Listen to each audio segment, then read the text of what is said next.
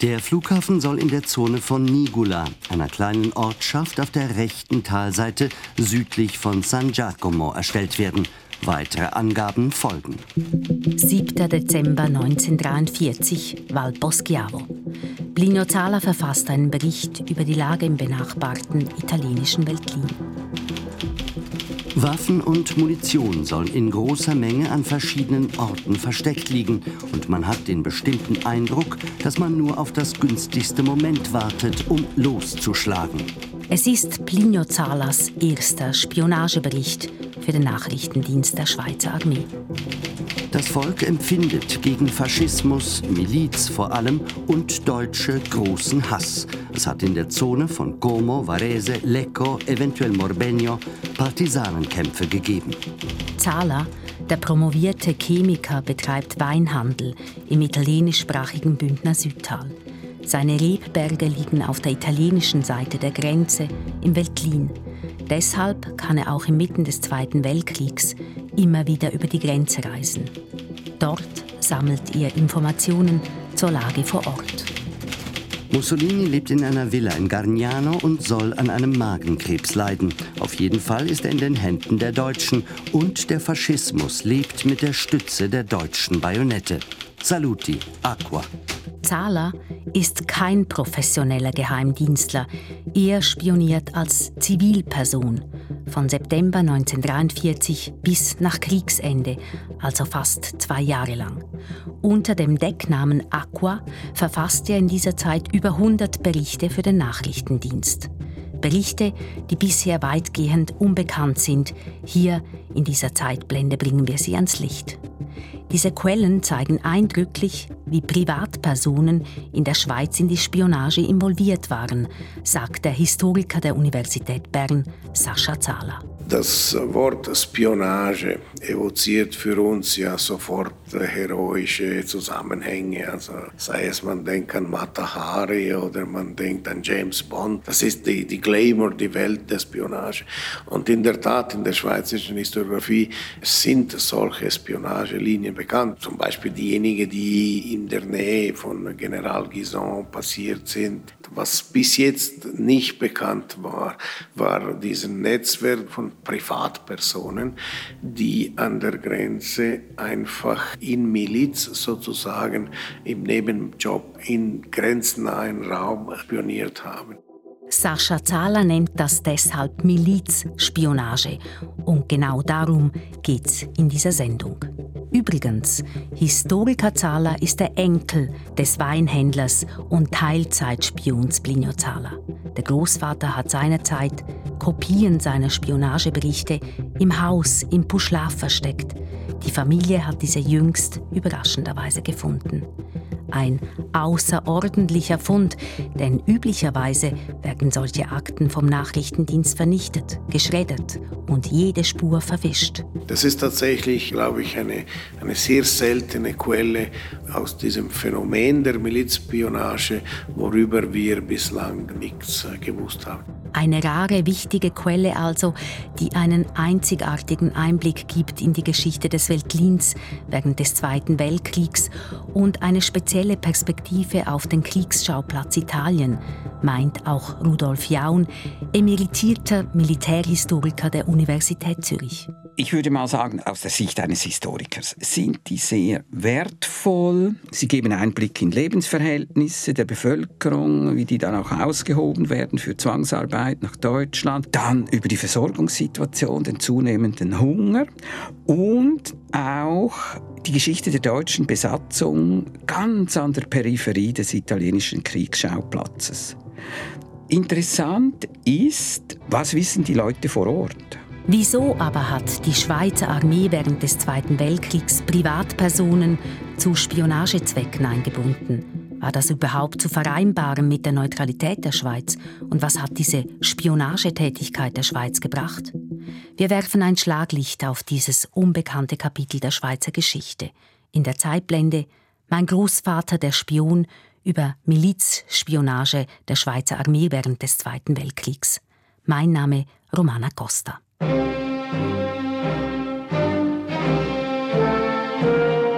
1943, mitten im Zweiten Weltkrieg. Das Blatt hat sich gewendet. Die Alliierten sind in Italien gelandet. Das faschistische Regime von Diktator Benito Mussolini kollabiert. Die neue italienische Regierung stellt sich auf die Seite von Briten und Amerikanern. Der ehemalige Verbündete Nazi-Deutschland besetzt Mittel- und Norditalien. Quälend langsam kämpfen sich die Alliierten gegen den deutschen Widerstand den Stiefel hinauf nach Norden.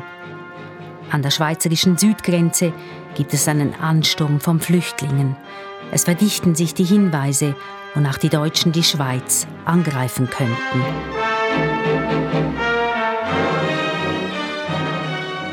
Attenzione, attenzione.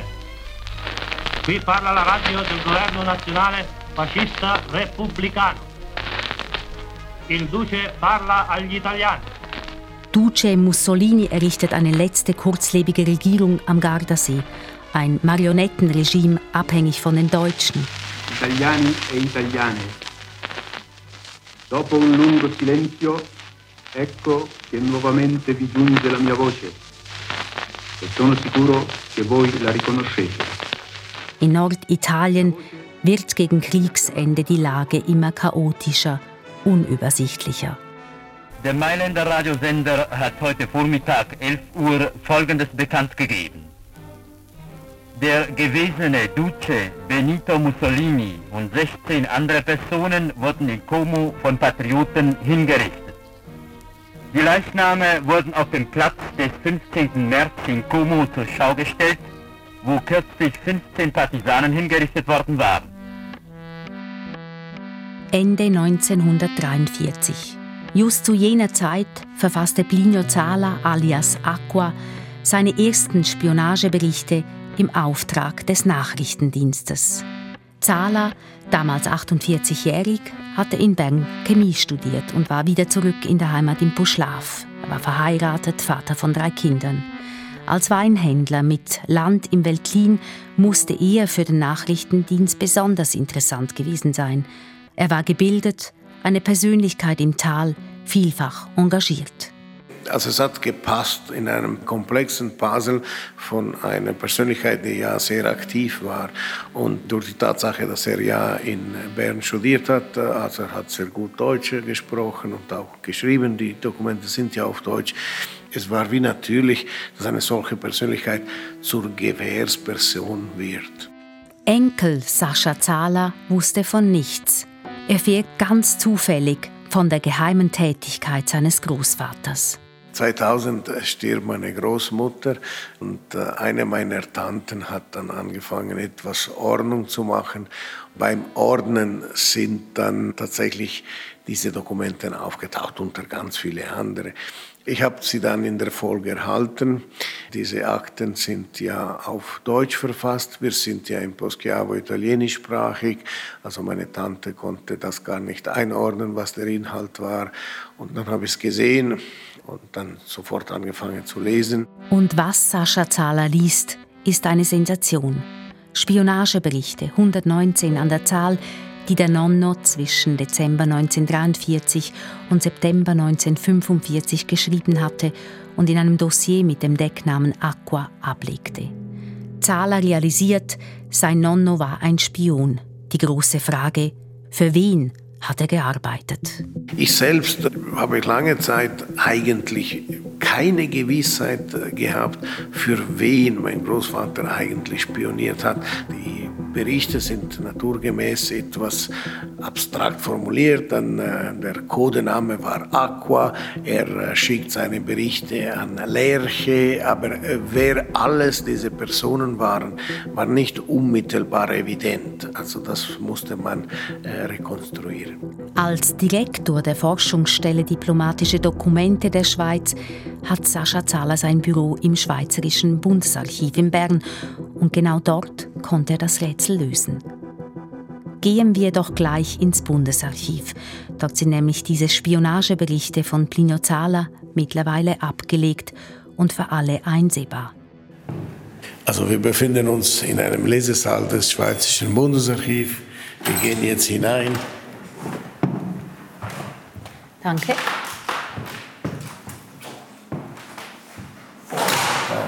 Das Personal des Bundesarchivs hat uns eine Schachtel gebracht, die hat die Signatur J1.327 und das ist eben der Nachlass meines Großvaters, das ich dem Bundesarchiv übergeben habe. Die Schachtel, wenn man sie öffnet, besteht aus drei gelbe Dossiers diese Berichte. Die sind nicht ganz komplett, die sind durchnummeriert. Und eben, man muss sich vorstellen, mein Großvater hatte eine sehr schöne, die kann ich mich eigentlich gut erinnern, eine, eine Schreibmaschine und das sind die Durchschläge, die gemacht wurden. Also die Originale dieser Berichte sind natürlich an Lerche gegangen und eben sicherlich dann nach der Auswertung vernichtet worden. Also wir haben diese Dokumente nur dank der Tatsache, dass mein Großvater sie im Durchschlag aufbehalten hat. Diese Durchschläge der Spionageberichte sind mittlerweile etwas vergilbt. Ein Bericht ist auf extra dünnem Durchschlagspapier, der nächste auf Papier mit dem Logo der hauseigenen Weinhandlung Zahlers. Nebst den Berichten gibt es ein Dossier mit Skizzen, Karten der Grenze zwischen dem Puschlav und dem Veltlin, eine Kodierungstabelle und ausformulierte Spionageaufträge. Wir haben hier verschiedene Berichte. Das ist jetzt sehr interessant, das ist ein Fresszettel, weil es steht Aqua und das war für mich der erste Indiz, dass er eben für die Schweizer Armee spioniert hat. Und hier heißt Nachrichtendienst Engadin und da offenbar ist der erste Auftrag, wie er die Korrespondenz einzurichten hat. Und hier haben wir auch von Schreibmaschine geschrieben, unterschrieben von Lerche, geheim, zweimal rot unterschrieben, an Aqua. Es sollte unbedingt in Erfahrung gebracht werden, erstens genaue Angaben über die Befestigungsarbeiten im Veltlin. Zweitens deutsche Truppenbestände jedes einzelnen Ortes, von Tirano, Tresenda, Sondrio und hauptsächlich von Edolo und so weiter. Es wird die Zahl, wie möglich welche Nummer, welche Einheit zu erfahren gewünscht. Truppenangaben wie möglich genau, auch wenn es nur um ein Detachement von vier oder fünf Mann handelt. Lerche. Dieser Nachrichtendienst Engadin, das sogenannte Büro Engadin, später Büro Bernina genannt, war in Sameden in einem Zimmer des Hotel Post untergebracht. Historiker Zahler findet im Bundesarchiv einen Schlussbericht dieses Büros. Der definitive Beweis, dass Plinio Zahler alias Aqua tatsächlich im Auftrag der Schweizer Armee spioniert hat. Damit ist das Puzzle zusammen. Enkelzahler fällt ein Stein vom Herzen. Diese Quelle ist für mich äh, umso wichtiger, weil es eigentlich praktisch der einzige Beweis über den Dienstweg äh, dieser Spionagelinie. Wir, wir sehen aus den Berichten meines Großvaters nicht, an wem sie gerichtet wird. Werden an Lerche geschrieben. Und jetzt sehen wir hier, dass es eingebettet ist in diese Nachrichtendienstliche Tätigkeit der Schweizer Armee, in diesen sogenannten Bureau extérieur, wie sie auf Französisch hießen, also diese externe Büros des Nachrichtendienstes und ist hier im Büro Bernina. In diesem Fall ein externes Büro des Nachrichtendienstes der Bündner Gebirgsbrigade 12, das wiederum der Zentrale des Nachrichtendienstes in Luzern unterstellt war. Das Büro Bernina war eigentlich eine Ad-hoc-Konstruktion, die aus einem Impetus auch hier von Milizoffizieren, als wäre ein, ein Hauptmann aus St. Moritz, der quasi faktisch in Eigenregie diesen Netzwerk äh, von Gewehrsleuten in Poschiavo, aber auch in Müstair, aber auch in Grono. Und tatsächlich äh, war diese Tätigkeit nicht ungefährlich. Im Misox gibt es einen Fall, äh, wo einer dieser Gewehrsleute an der Grenze erschossen wird. Aqua und andere Gewehrsleute in den grenznahen Bündner Talschaften im Isox, Münstertal, aber auch im Samnaum, Bergell, Livigno oder Splügen. Sie erhielten also während des Zweiten Weltkriegs vom Büro Bernina ganz spezifische Aufträge, um in den benachbarten Ländern zu spionieren. Ein gewisser Wachtmeister Hartmann alias Lerche erteilte die Aufträge zusammen mit seinem Gehilfen, dem Gefreiten Pazeller. Im Schlussbericht des Büro Bernina zu Kriegsende am 15. Juni 1945 steht denn auch über Plinio Zala? Dieser Vertrauensmann kann als unregelmäßig bezeichnet werden. Es gibt gewisse Zeiten, wo er sehr gut arbeitet, andere dann wieder, wo man nicht viel von ihm hört. Das ist eine Tatsache, welche für alle Vertrauensleute gilt. Man muss sich ständig besuchen und immer wieder ermutigen und aufrütteln. Im Puschlaf arbeiteten auch noch andere Vertrauensmänner dem Büro Engadin zu. Im Schlussbericht ist von einem Ermano Misani zu lesen und einem Eugenio Triacca. Sie waren schon vor Zala mit der Spionagetätigkeit betraut worden. Interessant, auch sie beide wie Zala Weinhändler – denn das ist zentral, das ist ein schlauer Schachzug des Nachrichtendienstes. Sie besitzen Rebberge im italienischen Veltlin und konnten so immer wieder die Grenze überqueren und dort Informationen sammeln. Denn auf dem Weingut arbeiteten italienische Bauern. Enkel Zahler geht davon aus, dass sie die Informanten des Großvaters waren. Aus den Berichten wird es nicht sehr klar, wer seine Quellen sind. Die sind natürlich nie namentlich erwähnt, das ist ja klar, er wird sie schützen. Aus der Familie wissen wir natürlich, das waren seine Weinbauer im Veltlin. Aber eben die Rekonstruktion dieses Netzwerkes an Informationen ist komplex und wir können es nur indirekt leisten. Ursprünglich waren all diese Dokumente ungeordnet im Dossier Aqua abgelegt. Zahler hat Ordnung in die Dokumente des Großvaters gebracht, sie chronologisch geordnet und eine gewisse Systematik bei den Berichten festgestellt. Also die Natur der Berichte und die Länge ist sehr unterschiedlich, aber wir haben jetzt hier einen Bericht 26 Januar 44 und der ist insofern charakteristisch, als zunächst Informationen über die Truppenstärke gegeben werden. Also hier die Kaserne Torelle, circa 700 Alpini einquartiert sind.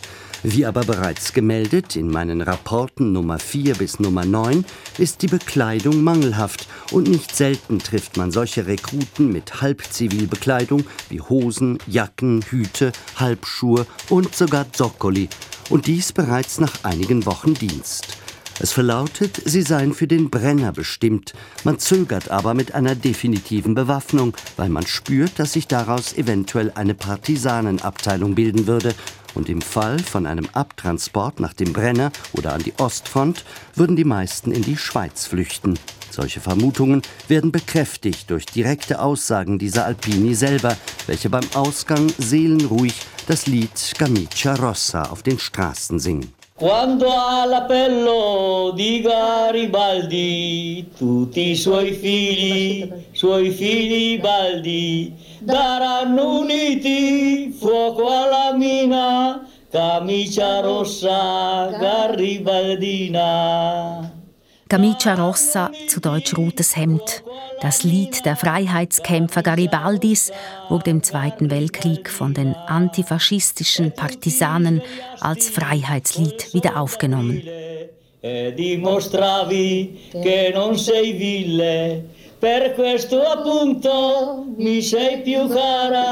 Camicia rossa, camicia rara.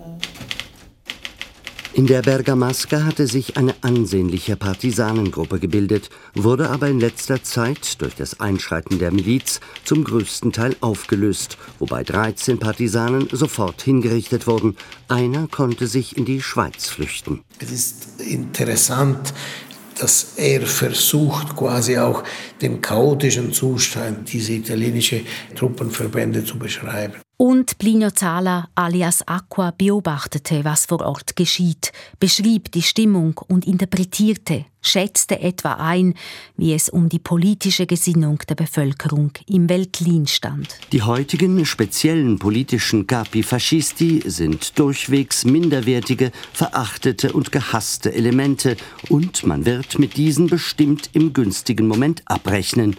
Das Volk ist durchwegs antifaschistisch. Nebst all den Rapporten erstellte Aqua von Hand auch Skizzen und ganze Karten der Grenze zwischen dem Buschlaf und dem Veltlin, darin eingezeichnet Bunker, Kavernen, Sprengobjekte, Laufgräben, aber auch Straßen, die gebaut werden sollten oder ein neuer, geplanter Flugplatz. Und wir erfahren auch, wie der Nachrichtendienst seine Milizspione bezahlte. Plino Zala alias Aqua, der eigentlich in der Armee Korporal der Sanität gewesen wäre, schrieb am 14. Februar 1944 seinem Auftraggeber Parzella vom Büro Bernina. Lieber Parzella, beiliegend sende ich dir den Marschbefehl und möchte dich ersuchen, mir baldmöglichst Mitteilung zu erstatten, ob ich mich dazu vorbereiten muss oder ob ich meine angefangene Arbeit fortsetzen kann.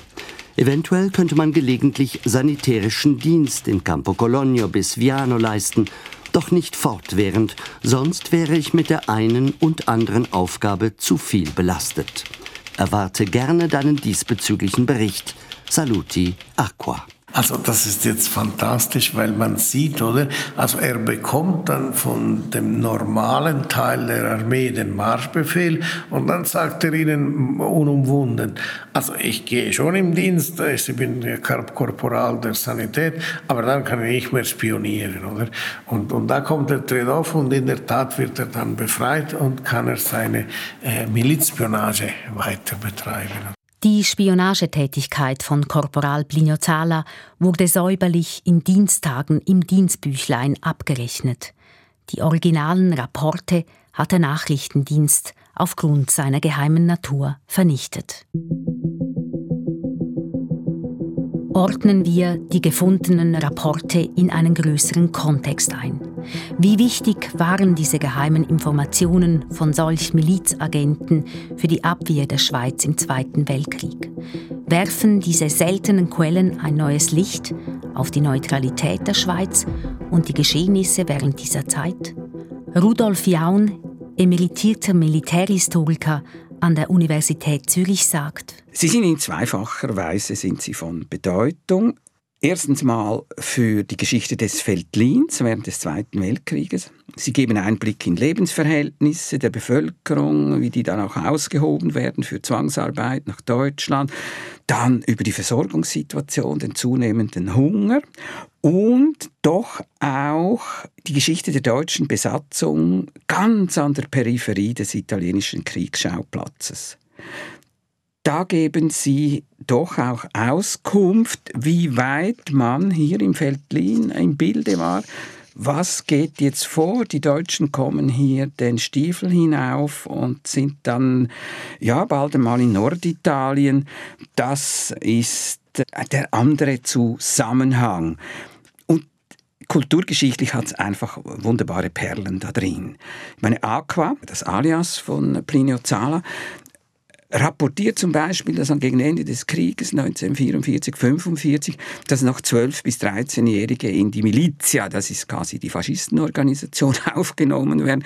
Und diese Jungen machen sich nun den Spaß daraus, Gleichaltrige zu jagen, als Parteigänger der Partisanen oder Anhänger Mussolinis. Und dann, äh, wenn sie sie mal haben, dann werden die Köpfe kahl geschoren um, um sie zu brandmarken. Das ist ja übrigens dann am Ende des Krieges hat man Kollaborateure und Kollaborateurinnen so bloßgestellt, indem man ihnen die Haare weggeschoren hat.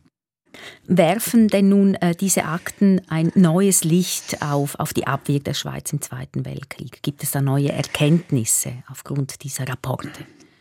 Eigentlich nur sehr indirekt, weil für die, für die militärischen Bedrohungen, die sind hypothetisch, aber sie waren doch ernsthaft. Mal, was ist, wenn die Amerikaner wirklich die Wehrmacht bis an die Schweizer Grenze verfolgen? Was ist, wenn sich Mussolini und Hitler noch zu streiten beginnen und, und, dort ein Kampf losgeht? Und Mussolini hatte selbst die Idee, allenfalls auf den Alpenkampf zu gehen. Und da hat man sich nun Gedanken gemacht, wie das zu behandeln wäre. Und das Interessante in den Rapporten von Plinio Zala ist nun, was weiß er und was weiß man äh, im Veltlin von diesen Entwicklungen? Es gab ja eine vage Idee, dass die Wehrmacht eine Festung Europa bildet gegen die Alliierten und die Schweiz einbezieht. Das hätte dann die Schweiz äh, sehr betroffen, wenn die Deutschen hier Hand auf, auf das Alpengebiet der Schweiz gelegt hätten, weil sie das in der Festung Europa haben wollten. Und das ist interessant, ich meine, Blino Zalia, er spricht von Festung Europa. Und er spricht ja auch davon, dass hier die Wehrmacht, die ja immerhin im Veltlin mit geringen Zahlen vorhanden ist, dass die beginnen, gewisse Kavernen zu bauen. Also man ist sich das bewusst. Das, das macht eben diese Rapporte auch militärgeschichtlich interessant. Wie außergewöhnlich war es denn eigentlich, dass ähm, solche Spionagetätigkeit von Laien gemacht wurde? Nicht so außergewöhnlich. Es gab wie zwei Ebenen des Nachrichtendienstes. Es gab diese Verbindungen, Nachrichtenlinien, wie man sagt, in, in, in die Machtzentren, also nach Deutschland.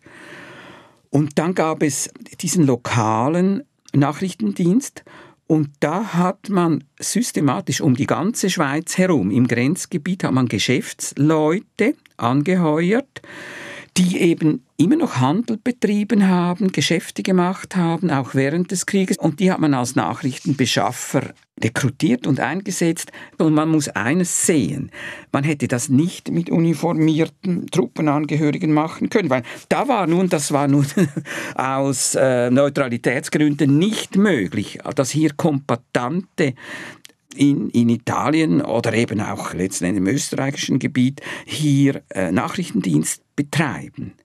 Eben eigentlich die Neutralität, die verbietet ja eine Aktivität im Ausland. Ja, genau. weil das war einfach ein, ich würde sagen, ein sehr cleveres Mittel. Ich meine jetzt gerade im, im Fall Weltlin, das war natürlich eine, eine geniale, eine geschickte Idee, Agenten hin zu schicken, also die Buschlauer Weinhändler. Zala war ja nicht der einzige. Was ja dann schon eigentlich eine Schlaumeierei war, dass man hintendrein die Diensttage, die er hier für den Nachrichtendienst verwendet, dass man das dann als Diensttage abrechnet und ins Dienstbüchlein einträgt. Das war natürlich eine sehr billige Informationsbeschaffung. Er wurde dann nicht noch bezahlt, er hat einfach seinen Sold bekommen. Aber es war nicht ungefährlich. Er hätte natürlich aufgedeckt werden können. Ich denke mir aber, dass er mal die Leute im Veltlin letzten Endes auf seiner Seite waren. Da hatte die Wehrmacht, die hatten nicht noch die Ressourcen, hier nach Schweizer, verdeckten Schweizer Agenten zu, zu fanden. Also es heißt, ähm, man hat die Zivilbevölkerung damit beauftragt, im Ausland äh, Informationen zu beschaffen, um quasi nicht der Neutralität da in Konflikte zu kommen. Also man kann nicht sagen, die Zivilbevölkerung, das waren natürlich auserwählte Leute. Nicht? Aber Amateure. Gut, ist die Frage, wer ist Profispion, wer ist Amateurspion? Also die meisten so auf dem lokalen Gebiet, äh, das sind Amateure, nicht? Die sich dann mehr oder weniger geschickt anstellen. Ich meine jetzt im Fall von Plinia Zala. Der hatte die Voraussetzungen als Akademiker erstens mal zu beobachten, die Veränderungen festzustellen und er konnte das formulieren und schreiben das ist irgendwie schon eine Elite-Position, dass man das tun kann und dann auch noch verschwiegen ist. Insofern ist es eben ja nicht so amateurhaft. Flossen denn nun diese Informationen vom Plinio Zala oder vom Büro Bernina äh, direkt in die Lageberichte von General Guison ein? Ja, gut, das muss ich mal sagen. Wissen Sie, die Lageberichte, das macht der Nachrichtendienst aufgrund seiner Informationen und der General entscheidet dann.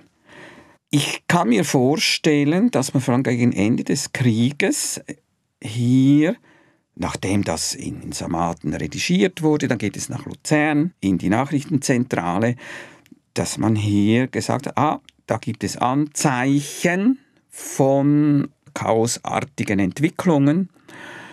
Und das andere war ja, diese Berichte waren eben auch wichtig, es gab ja doch Schweizer Truppen, die die Grenzen überwachten, aber eben nicht über die Grenze gehen konnten, damit sie in der Lage waren zu sehen, da tut sich was, da gibt es Entwicklungen, müssen wir das Dispositiv umstellen, müssen wir eine Verstärkung anfordern. Und das ist eine Grundlage, auf den man dann reagieren kann. Also Sie haben eine gewisse Wichtigkeit. Ja, ich würde sagen, mehr im lokalen Gebiet, so wie es dann rausgekommen ist. Stellen Sie sich vor, die Wehrmacht hätte nun wirklich so eine Alpenfestung eingerichtet. Und der Krieg wäre dann an die Alpengrenze gekommen. Und die Wehrmacht hätte die Idee durchgezogen, hier die Schweiz einzunehmen, dann hätte das natürlich einen viel, viel höheren Stellenwert bekommen, weil dann wäre hier berichtet worden, da marschieren so und so viele Truppen auf, man sieht, äh, da ist eine, eine Bewegung hier, eine militärische. Nun, das hat zum Glück nicht stattgefunden. Zum Glück auch für den Puschlaver-Spion Aqua, der diese geheimen Dokumente zu Hause aufbewahrt hat. So sein Enkel Sascha Zahler. Das Aufbewahren dieser kompromittierenden Quellen hätte sicherlich im Ernstfall größere Probleme bringen können. Allerdings, das sage ich mit einem Schmunzeln, durch die Tatsache, dass das Haus so groß war und so viele Dinge herumlagen und so viele Stratifikationen von Akten und Dokumenten gab, ist vermutlich die Wahrscheinlichkeit klein, dass man sie so einfach gefunden hätte. Bleibt noch eine letzte Frage. Wie kam Plinio Zala eigentlich zu seinem Decknamen Aqua, zu Deutsch Wasser? das wissen wir nicht, aber in der Familie munkeln wir, das könnte von Aqua Vitae kommen, also Grappa. Mein Großvater hat auch Grappa destilliert. Seine Doktorarbeit war auch über Distillation von Alkoholen. Also es könnte sein, dass Aqua von Aqua Vitae kommt, aber wir wissen es nicht. Sagt Sascha Zahler, Historiker und Enkel von Milizspion Plinio Zala. Das war die Zeitblende, mein Großvater der Spion, über die Milizspionage der Schweizer Armee während des Zweiten Weltkriegs. Ein Podcast von Radio SRF. Mein Name Romana Costa.